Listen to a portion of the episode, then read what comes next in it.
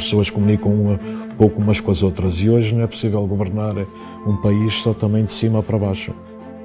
Se há quem se queixa da falta de capacidade de planeamento do país, não é certamente por culpa de António Costa Silva. Em 2020, com um país mergulhado numa pandemia de duração e consequências imprevisíveis, o Primeiro-Ministro escolheu para preparar o plano de recuperação económica do país o gestor independente que então dava a cara pela petrolífera Partex. Este plano viria a tornar-se no Plano de Recuperação e Resiliência que hoje temos por hábito conhecer como Bazuca. Em dois dias, Costa Silva tinha traçado as linhas gerais do plano de uma década. Na altura foi motivo de chacota em programas de humor porque, num país habituado à demora na tomada de decisões, só pode traçar um plano em meia dúzia de horas quem o escreveu num pedaço de guardanapo entre as grafadas de um bom almoço. Ironia das hipérboles, o plano lá saiu do papel e Costa Silva, que sempre se manteve independente ao longo do processo, foi premiado com a pasta da economia no governo que saiu de eleições há cerca de um ano. Hoje é o ministro mais velho, com 70 anos completos em novembro do ano passado, e o único que tem décadas de experiência de gestão executiva no setor privado. Viva! Eu sou o Ruben Martins.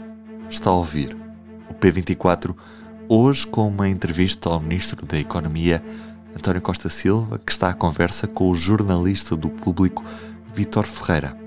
Ouvimos em certo numa entrevista que pode ler de forma completa já em público.pt e também na edição impressa. Eu gostaria de lhe perguntar, Sr. Ministro, o que é que mais relevante encontra nos dados económicos divulgados esta semana pelo INE em relação ao PIB? O que encontro de mais relevante é uma performance notável da economia, acima do que era, do que era esperado. Recordo que as estimativas de crescimento para 2022 que saíram no início do ano era do crescimento da ordem dos 5,4%, alinhado com o crescimento que tinha existido no ano anterior, e essas, essas perspectivas existiam antes da guerra da Ucrânia, da crise inflacionista, de tudo o que se passou nos mercados da energia. E o que é absolutamente importante é a resiliência da economia portuguesa, a sua capacidade de resposta, é, digamos, o, aquilo que se foi conseguido, sobretudo em termos das exportações. As exportações estão a chegar, chegaram a 50% do PIB, é a primeira vez que isso acontece. O próprio governo previa isso para 2025 é atingido três anos antes e, portanto, aquele desígnio que tínhamos de chegar aos 53% de exportações no PIB em 2030 vai ser atingido antes. E, portanto, uma, uma economia que é cada vez mais exportadora significa ser mais competitiva, ter capacidade de se afirmar nos mercados internacionais, diversificar também a sua oferta e diversificar os mercados. Eu penso que isso está a acontecer. E depois os outros dados relevantes têm a ver com a performance de vários setores. Não é só o turismo. A economia portuguesa, como tenho dito sempre, é mais do que o turismo. O turismo é um dos nossos setores absolutamente essenciais, mas recordo que os recordes de 2019 que foram 27 milhões de hóspedes e 18,4 mil milhões de euros de receitas. Toda a gente dizia que iam passar 3, 4 anos para regressarmos a isso e em 2022 a resposta foi extraordinária. Nós vamos chegar aos 22 mil milhões de euros de receitas. Quando é que sentiu pela primeira vez a necessidade de mudar a sua equipa? Não, as, as equipas estão sempre em, em, avaliação. E eu gosto de equipas que estejam muito focadas, que, que rematem à baliza, que produzam resultados e, portanto, e que não sejam complacentes ou que estejam demasiado habituadas, digamos, àquilo que estão a fazer. E é esses desafios que quero sempre criar nas equipas. Trabalhei sempre no setor, no setor privado, no setor privado, nas empresas. As empresas estão, são muito focadas nos resultados, têm o plano de negócios, têm as responsabilidades distribuídas e, portanto, é muito importante que as equipas trabalhem em grande consonância, mas, sobretudo, viradas para fora. E este é o grande objetivo aqui na Horta Seca e neste Ministério. É virá-lo para fora, é pôr a máquina a trabalhar para o país e, sobretudo, para o tecido empresarial e produtivo. Estava, estava a acontecer, mas não no ritmo que eu penso que é, que é desejável. E não só, não só o Ministério, mas todas as organizações que dependem do Ministério. É por isso que decidi também fazer alterações no Banco de Fomento. Tenho uma grande crença nas duas, nas duas senhoras, a doutora Celeste Agaton a doutora Ana Carvalho, acho que são muito capacitadas, sem tirar o mérito da equipa anterior que estava a fazer o seu trabalho, mas nós precisamos de uma nova dinâmica, uma nova relação com o mercado, não só com os bancos, com o sistema financeiro, mas sobretudo com o sistema empresarial. O Banco Português de Fomento pode ser o nosso grande, grande banco promocional, estimular o desenvolvimento, apoiar as empresas, complementar tudo aquilo que a banca comercial faz. Não é para competir com a banca comercial, mas para ser complementar, sobretudo nos projetos de médio e longo prazo, que as empresas dificilmente encontram financiamento, para repor os capitais próprios das empresas, dos graves problemas que temos no Eu país. Eu quero perguntar-lhe o que, é que, que vai cerceia... ser o, o, Banco de Fomento pós-PRR, mas antes disso, deixe-me ainda continuar neste tema da, da sua experiência de ser ministro, porque tem um ano de experiência de ser ministro e tem dezenas de anos de experiência de, de Conselho de Administração e agora um ano de experiência de Conselho de Ministros. Se pensarmos no Conselho de Ministros como o Conselho de Administração desta grande empresa, a pergunta que eu gostaria de lhe fazer é se há muitas diferenças entre trabalhar num órgão ou trabalhar no outro. Há muitas diferenças. Há muitas diferenças. Uh, uh, por um lado, nós temos que ver aqui como é que as empresas funcionam e os conselhos de administração. Os conselhos de administração das empresas respondem ao acionista. A partir eh, da metade do ano até ao fim do ano, desenhamos os planos de negócios, plano de negócios do ano seguinte, que é discutido com o Conselho, e o Conselho dá o, portanto, dá o poder eh, ao Conselho de Administração, o Conselho dos Acionistas dá ao Conselho de Administração para executar o plano. E nós somos responsáveis por aquele plano e vamos respondendo. Eh, e, portanto, o que é que o Conselho de Administração das empresas tem? Execução.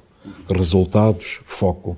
O Conselho de Ministros é diferente, porque nós temos o Orçamento de Estado, mas depois, quando vai implementar cada uma das medidas, tem que voltar a, a negociar, sobretudo do ponto de vista financeiro. Portanto, um Conselho de Ministros, nós estamos, ou um Ministro está em negociação permanente.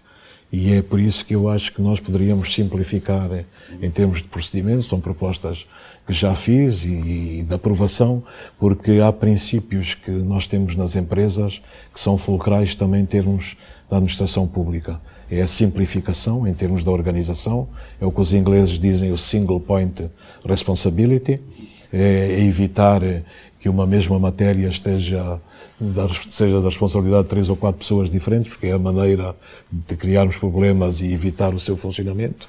Dou-lhe o caso do mar. Nós temos no mar o envolvimento de oito, nove, dez setores diferentes. Portanto, o que quer queira fazer no mar tem que partir desta negociação permanente. E depois é óbvio que os resultados são mais morosos, as decisões são mais difíceis. Eu prefiro exatamente o modelo oposto, que é o modelo das empresas.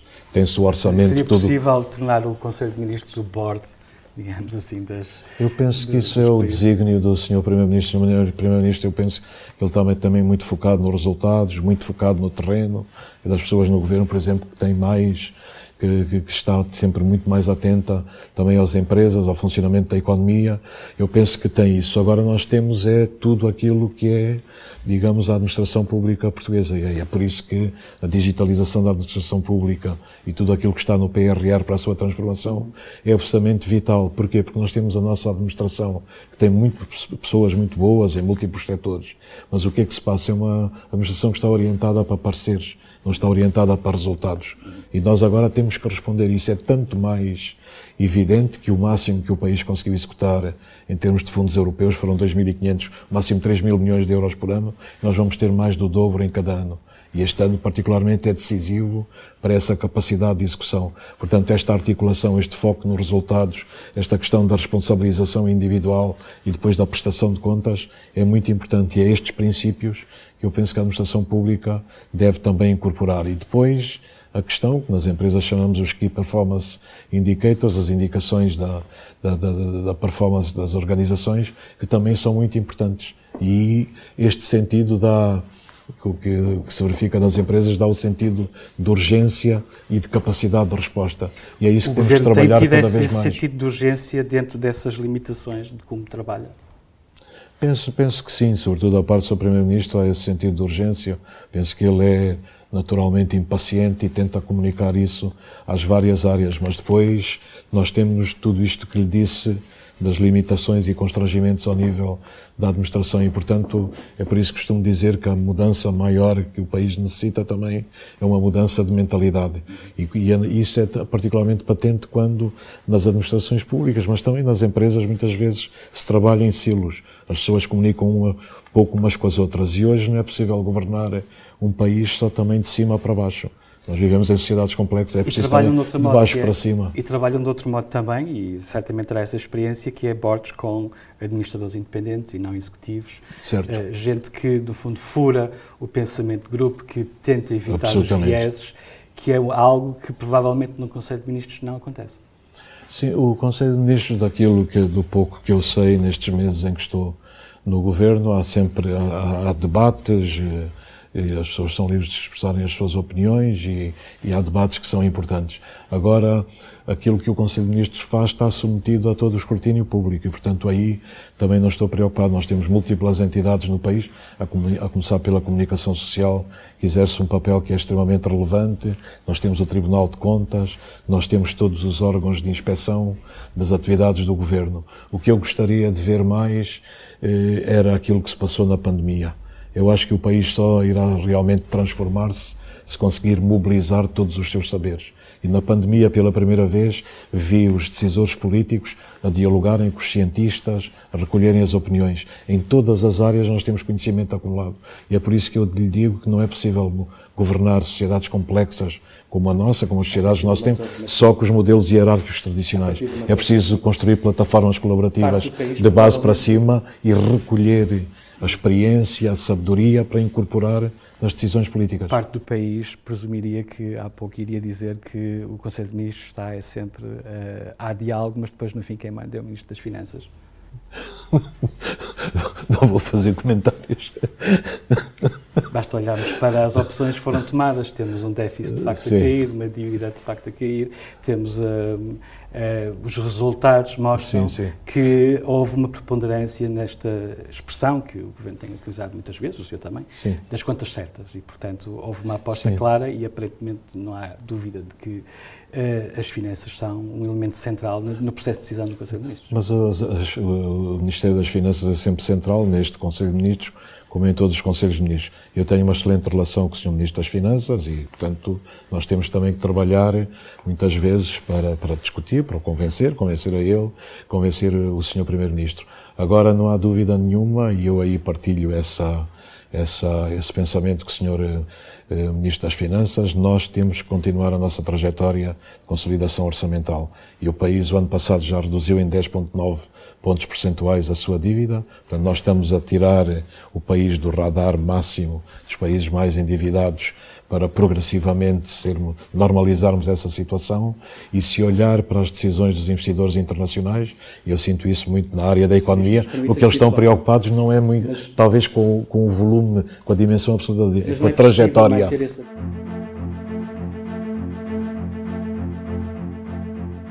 Relembro que o que ouvimos foi apenas um excerto de uma longa entrevista que pode ler em público.pt ou na edição impressa desta quarta-feira. Da noite passada fica também o discurso do Estado da União nos Estados Unidos. Joe Biden voltou a dirigir-se ao país e o que o presidente dos Estados Unidos acabou por dizer já está disponível em público.pt. Eu sou o Ruben Martins, do P24. É tudo por hoje. Tenham um bom dia e até amanhã.